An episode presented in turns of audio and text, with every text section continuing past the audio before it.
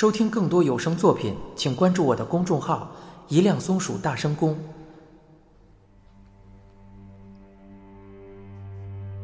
沉默的巡游，作者东野圭吾，播讲人一辆松鼠。最终章。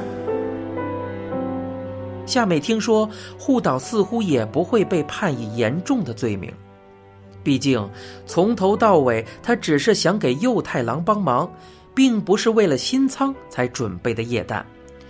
虽然使用氦气瓶伪造不在场证明确实不应该，但因为当时护岛并不知道真相。估计也不会被追究责任。听说餐馆重新开张，护岛肯定会赶过来吧？到时候还很可能摆出一副若无其事的表情。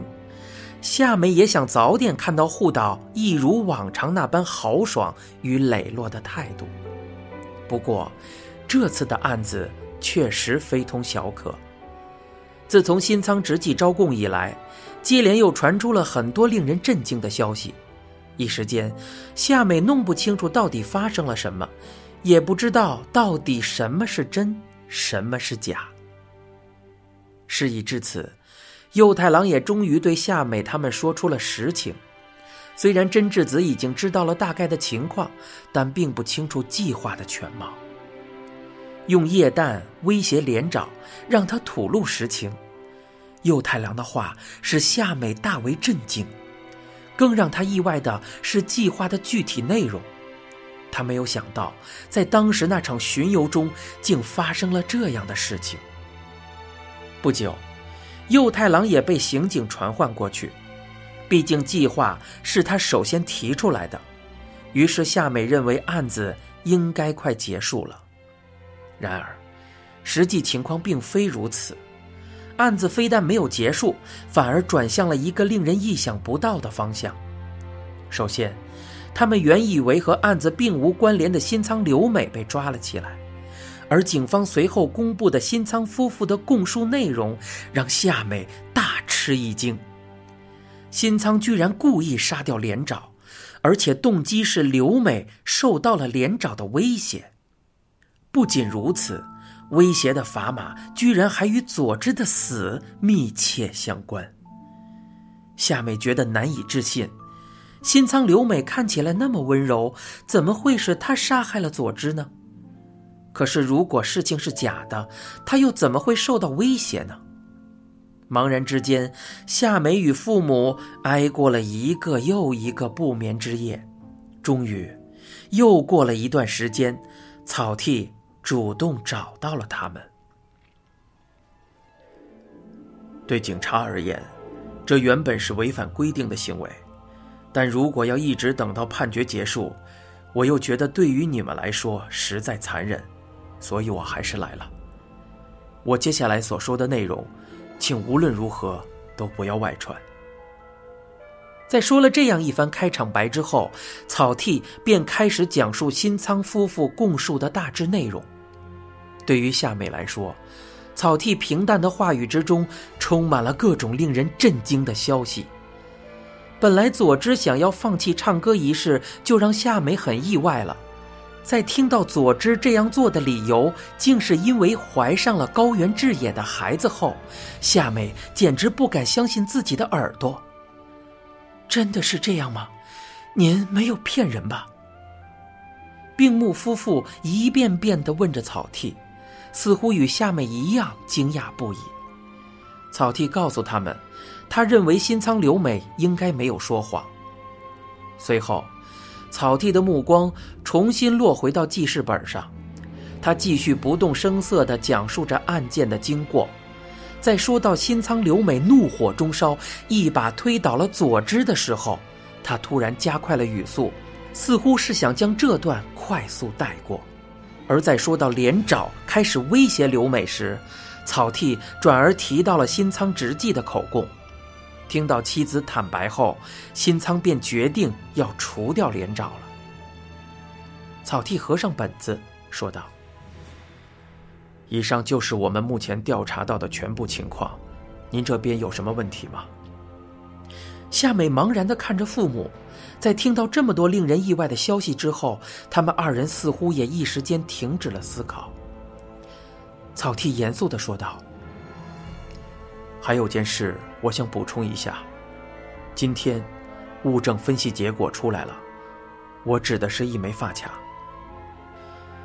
草剃解释了一下能否从发卡上检测出血液所代表的含义，然后继续说道：“从结论上来说，目前并未检测出血液残留。我们在发卡上找到了极其微量的皮脂和皮屑，在经过 DNA 鉴定之后，已经证实这个发卡确实是佐之曾经佩戴过的。”右太郎问道：“也就是说？”在被新仓留美推倒的时候，佐之只是失去了知觉，而杀他的人其实还是连长。草地的语气很谨慎。这一点无法确定，不过到了法庭上，辩方应该会主张这种可能性。这句话让夏美颇感欣慰，毕竟她并不想对新仓留美心怀怨恨。草剃走后。右太郎说道：“这事就这样结束吧，想太多也没有什么意义，到头来只会变成让别人难堪的牢骚话。剩下的就交给警方和检方吧。咱们尽全力准备重新开业，都明白了吧？”真智子默默的点了点头，夏美也跟着点了点头。也许父亲说的没错。想到那天的事，夏美不自觉轻抚着刚洗过的门帘，暗暗给自己打起气来。夏美推开格子门，正准备回到店里，一个人影突然从左边快步走来，闯入了她的视野。夏美定睛看了一看，不由得一愣，是高原智也。上一次见到对方，已经不记得是什么时候了。智也望着门帘，感慨道。你们如期开业了。夏美昨天给志野发了一条短信，告诉他如果一切顺利，餐馆明天就可以开业了。太好了，加油！虽然他很快就收到了回复，不过从字面上看，夏美觉得对方似乎有些冷淡。夏美说：“志野，我以为你不会再来我们店里了。”志野的目光从门帘移向夏美。为什么？我怕你过来会想起很多不开心的事和痛苦的事。志野沉下脸来，微微收了收下巴。也许吧。不管再过多少年，我都不会忘记的。如果佐治还活着，如果他生下了那个孩子，这些我都不会忘记。夏美吃惊的望着志野。这话你是听谁说的？志野说：“前两天被警方传唤的时候，他们找我进行了确认，问我知不知道佐治怀孕了。我当时非常吃惊，因为我从来都没有听说过这件事。那事情的真相呢？他们告诉你了吗？”志野低下了头。算是告诉了吧，太令人难以置信了，我吓了一跳。是啊，你也知道了吗？嗯，调查负责人已经来过了，和我们说了很多。志野叹息道：“哦，说实话，对于今天要不要过来，我也有些犹豫。但是如果今天不来，”明天可能就更不好意思来了。其实从我家走到车站，最近的路就是从这家店门前经过。可是明知如此，却要在以后的人生中避开这个地方，光是想想就让我觉得非常压抑。既然这样，还不如像以前一样，该来就来，给自己增加一些快乐的回忆。我就是这么想的。看着志野清澈的眼神，听着他爽朗的谈吐。夏美懂得了姐姐对她的爱慕之情。和这个人在一起的话，就算两个人的日子不算优渥，应该也能积极乐观的生活下去吧。佐之得知自己怀孕的时候，肯定高兴的跳了起来。也正是这一瞬间的喜悦，将他心中的歌手梦想彻底吹散了。见夏美一直没有说话，志野有些诧异的问道：“怎么了？”夏美摇了摇头，赶忙答道：“没什么，谢谢，你快请进吧。”将志野带到位子上后，夏美朝着厨房喊道：“开始进客人了。”右太郎隔着柜台探出头来，见来的人是志野，他的神情顿时有些严肃，随后走了出来。志野问候道：“好久没有见到您了。”右太郎摘下围裙。志野，给你也添麻烦了。没有，您别这么说，什么麻烦不麻烦的？志野摆了摆手。右太郎说。别瞒我了，你肯定也被警察叫去了好几次吧？志野说：“啊，是的，不过也没有几次。搬运液氮的事情我都已经说了。”右太郎露出嫌弃的表情，咂了咂嘴：“我听说是修作那家伙找的你的，我其实不想把你卷进来的。”志野说：“我觉得他这样做。”是考虑到了大家都想报仇的心情，而且如果当时没有叫我，我肯定会不甘心的。夏美在一旁插话道：“志野说他都已经听警方说了，姐姐怀孕的事他也知道了。”哦，右太郎小声答道。志野站起身来，深深的鞠了一躬，说道：“冰木先生，真的很对不起。”当初，是我先提出想要结婚的，虽然这是我的肺腑之言，但彻底改变了佐之的一生。对他来说，当时是一个非常关键的时期，我应该再谨慎一些的。志野似乎后悔让佐之怀孕，右太郎平静的回应道：“志野，抬起头来，我其实很感谢你，确实。”如果佐之没有怀孕，他可能就不会放弃唱歌的道路，可能也不会死。但是，这件事和他的心情不能混为一谈。他怀了你的孩子，肯定打心眼里为要当妈妈感到高兴。想到女儿已经体会到了这样的喜悦，哪怕只是短短的一瞬，我们作为父母也感到很欣慰。哎，我说的没错吧？右太郎回过头去，征求真智子的意见。真智子红着眼眶，重重的点了点头，说道：“我们完全没有恨你的意思，反而觉得是我们太失职了。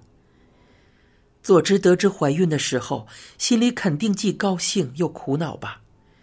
可是他却没有马上来找我这个当妈妈的商量。我想。”他肯定是不愿意让我担心。我其实一直在反省，我应该做一个更值得孩子信赖的妈妈才对。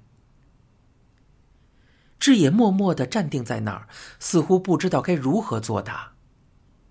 这时，推拉门哗啦一声开了，夏美朝门口望去，汤川正走进店来。见所有人都看向了自己，汤川一时间露出了些许不屑的神色。他看着夏美道：“你们在忙吗？”夏美摆手回应道：“没有，没有，欢迎您来，快请随便坐吧。”“不用了，今天我就是来向大家道个别而已。”汤川望向右太郎，继续说道：“我在这边这家机构的研究工作已经告一段落。”可能有些日子不能前来叨扰了，所以来和你们告别一下。夏美失声问道：“啊，真的吗？”冰木右太郎同样遗憾的说道：“那真太可惜了，原本还想跟您好好的聊一次呢，我有太多的事情想要向您请教了。”汤川说：“是吗？那就等下次有机会时我们再聊。”汤川向众人鞠了一躬，转身走出店外。志野再次回到自己的位子上，说道：“可真是个怪人啊！是啊，直到最后，我们也没弄清楚他到底和刑警有什么关系。说着，右太郎和真智子一起走回了厨房。夏美打开推拉门，冲出了店外。她望着汤川渐渐远去的背影，赶忙追了上去。教授，夏美呼喊道。汤川停下了脚步，转过头来，脸上写满了疑惑。夏美说：“您就告诉我吧，您的真实身份是什么？”汤川皱起了眉头。真实身份，我就是个物理学家啊。骗人！您其实是侦探吧？汤川惊讶的向后仰了仰身子。你说什么？毕竟连长刚被放出来时，您就到病木食堂来了。现在案子结了，您又要走了，我觉得这也太巧了。我们大家都说，这次的案件侦破工作肯定有您的功劳，您简直就像大侦探波洛一样。汤川说：“虽然我觉得很荣幸，不过你们确实太抬举我了。难道不是吗？确实是因为碰巧赶上研究告一段落，我才要离开这里的。”不过，我之所以会常去病木食堂，也不能算是一种偶然。夏美说：“您的意思是，我和护岛社长是一样的，一样的。我们都是为了帮好友了却一桩心事，常去病木食堂坐坐，和这个镇上的人打打交道，也许能帮助我获取一些线索。您说的好友。”难道就是与警方有关的人吗？汤川没有作答，只是意味深长的笑了笑，迈步准备离开。夏美说：“教授，您还会再来吧？”汤川露出思索的表情，随即说道：“等我下次再来的时候，也得让我吃上那道超级美味的炖菜拼盘啊！”夏美重重的点了点头：“嗯，一言为定。”物理学家微微一笑，伸出了食指推了推眼镜，随后又迈着轻快的步子向前走去了。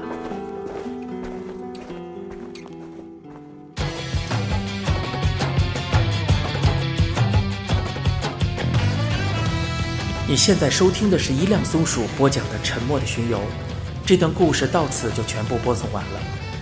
还记得汤川教授说的那一段痛苦的经历吗？曾经发生过一件类似的事情，当时有一个男人为了保护深爱的女人，打算将所有的罪名都揽到自己的身上，但是因为汤川揭穿了真相，那个女人再也无法忍受良心上的谴责，最终导致男人的现身化为了泡影。这段痛苦的经历到底讲述的什么？接下来就让我们一起穿越时空的隧道，去寻找真正的答案。你胡说什么？你在说什么？我要和死神先生一起接受惩罚。胡说，我能做的只有这个，我能为您做的只有这个。对不起，对不起。欢迎继续收听由东野圭吾原著、一辆松鼠播讲的《嫌疑人 X 的现身》。